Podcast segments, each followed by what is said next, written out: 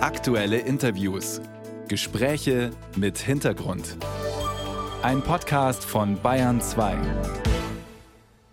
Die Wirtschaft schlägt Alarm. Der Bundesverband der deutschen Industrie, der Handwerksverband und die Deutsche Industrie- und Handelskammer, die großen Verbände also, sagen, so geht's nicht weiter. In einer gemeinsamen Erklärung fordern sie weniger Steuern, mehr Subventionen und billigeren Strom. Und das Steuerkonzept, an dem Finanzminister Lindner arbeitet und das angeblich einen Umfang von 6,5 Milliarden Euro haben soll, das reiche nicht, sagen sie. Ist da was dran? Das kann ich jetzt mit Veronika Grimm besprechen. Sie ist Professorin für Volkswirtschaftslehre an der Friedrich-Alexander-Universität in Nürnberg, eine der sogenannten Wirtschaftsweisen und jetzt am Telefon der Bayern 2 Radiowelt. Guten Morgen. Guten Morgen, Herr Bühlmann. Das hört sich ja alles ziemlich dramatisch an, was wir da gerade gehört haben. Und um es nochmal zu ergänzen, Industriepräsident Russwurm sagt auch, Deutschland befinde sich wirtschaftlich auf der Verliererstraße. Ist das Alarmismus oder sind diese Sorgen berechtigt? Ja, ich glaube, die Sorgen sind berechtigt. Ich glaube, wir müssen ganz dringend den Standort stärken und auch private Investitionen mobilisieren. Aber ich glaube auch, dass man einen kühlen Kopf bewahren muss jetzt in der Politik und nicht den äh, eigentlich nicht enden, enden wollenden Rufen nach Subventionen und kurzfristigen Maßnahmen nachzugeben, sondern wirklich Maßnahmen voranzutreiben, die langfristig den Standort stärken. Das ist jetzt die Kunst. Äh, natürlich ist gerade eine unangenehme Situation. Wir sind in einer Stagnation. Es entwickelt sich wirtschaftlich nicht rosig, aber wir haben auch zwei Krisen hinter uns und eine Periode hoher Inflation und die Geldpolitik, die drückt natürlich aktuell auf die Wirtschaftsleistung. Das ist ja auch das Ziel, ähm, die ähm, Wirtschaft ein bisschen einzudämpfen, um hm. die Inflation runterzubekommen. Jetzt ist mir schon klar, dass Wirtschaft mehr ist als nur die Unternehmen, die im DAX enthalten sind. Aber der DAX bietet ja schon einen Überblick und ist ja auch ziemlich divers. Und die Unternehmen, die dort vertreten sind, haben letztes Jahr, trotz der Krisen, die Sie gerade angesprochen haben, bei Umsatz und operativem Gewinn deutlich zugelegt. Brauchen die wirklich noch mehr staatliche Hilfen? Ja, mehr staatliche Hilfen würde ich eben gerade nicht sagen. Ich ja. glaube, wir müssen wirklich die ähm, Rahmenbedingungen am Standort stärken und das ist wirklich aber auch dringend notwendig. So ein paar Elemente, die ganz wichtig sind, ist erstmal das Energieangebot schnell ausbauen. Wir haben strukturell zu hohe Energiepreise und brauchen ganz schnell Ausbau erneuerbarer Energien, Ausbau dieser wasserstofffähigen Gaskraftwerke, die die erneuerbaren Energien abfedern sollen und dann auch die Beschaffung des Wasserstoffs und den Ausbau der Netze. Das muss absehbar sein. Nur wenn erwartbar ist, dass die Unternehmen dann auch mit Energie versorgt werden Ende des Jahrzehnts mit grüner Energie, dann investieren die natürlich auch äh, vor Ort. Und andere Elemente könnten sein, zum Beispiel Bürokratie.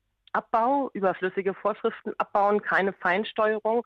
Äh, das ist eine sehr günstige Art der Standortpolitik, aber auch eine sehr aufwendige, weil natürlich äh, Regeln abbauen immer sehr, sehr schwierig und sehr, sehr umkämpft ist. Äh, jede Regel ist wegen irgendetwas mal eingeführt worden. Digitalisierung vor allen Dingen der Verwaltung, da scheint man jetzt weniger ähm, Wert drauf zu legen. Aktuell hört man aus der Politik, das ist sehr ungünstig. Digitalisierung der Verwaltung kann wirklich einen Schub auch an Beschleunigung bringen bei Planungs- und Genehmigungsverfahren und Fachkräfteangebot stärken. Ist auch ganz wichtig. Ähm, wir haben ja zu wenig Fachkräfte, nicht zu viele. Äh, insofern muss man da auch was tun. Und wenn man Investitionen unterstützt, sollte das irgendwie an Bedingungen geknüpft sein? Petra Künkel vom Club of Rome hat gestern Mittag hier bei uns in der Bayern 2 Radiowelt Folgendes gesagt. Ja, die Wirtschaft muss im Umbau, in der Transformation unterstützt werden. Völlig richtig. Das heißt, der Staat muss auch erheblich mehr lenken und manchmal auch eingreifen, weil die Marktwirtschaft es alleine nicht regelt. Und da muss aber unbedingt die Unterstützung, die es gibt für die Wirtschaft, eindeutig und wirklich kategorisch auf die Zukunft ausgerichtet sein. Also nachhaltiger, meint Frau Künkel. Das passt eigentlich mit dem zusammen, was Sie gesagt haben, dass wir eine Förderung erneuerbarer Energien brauchen, oder? Ja, ich würde nicht äh, sagen, wir brauchen eine Förderung. Wir brauchen Maßnahmen, damit schnell ausgebaut wird. Wir mhm. haben eine Förderung und die ist auch sehr gut. Wir haben ja gerade gesehen, dass zum Beispiel für äh, Wind auf See gerade 12 Milliarden geboten worden von, sind von den Unternehmen, die ausbauen wollen, damit sie überhaupt ausbauen dürfen. Das kommt auch den Verbrauchern zugute, das Geld, weil das letztendlich wieder die Netzgebühren senkt und somit auch die Strompreise.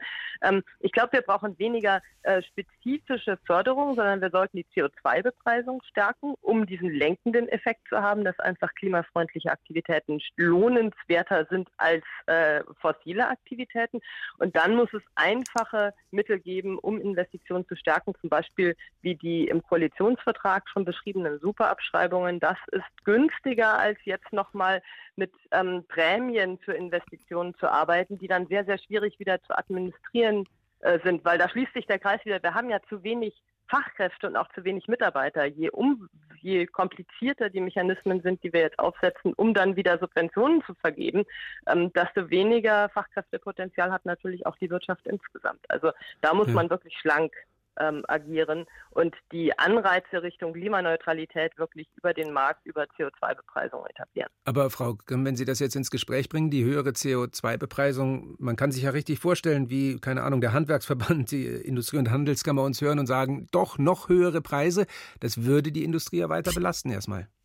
Ja, das kommt darauf an, wie man sie einführt, die CO2-Bepreisung. Man sollte natürlich nicht von heute auf morgen den Preis auf 150 oder 200 Euro ähm, anheben. Aber wenn man einen Pfad vorgibt, dass er eben Stück für Stück steigt Richtung Ende des Jahrzehnts und dann auf einem signifikanten Niveau ist, ähm, dann werden die Unternehmen ja vorausschauend investieren und gerade diese Kosten vermeiden. Dann richten sich die Investitionen der Erfolgreichen eben dahin, dass diese Kosten gar nicht getragen werden müssen, weil man klimaneutral produziert oder eben gar nicht mehr so stark ähm, äh, Emissionen ähm, ausstößt. Also, Und das ist eigentlich das Ziel. Man muss einfach klar machen, sozusagen strukturell geht es in Richtung Klimaneutralität, natürlich nicht von heute auf morgen belasten, aber klar machen, 2030 äh, sind die Rahmenbedingungen für jeden, der noch in der fossilen Welt verhaftet ist, unangenehm.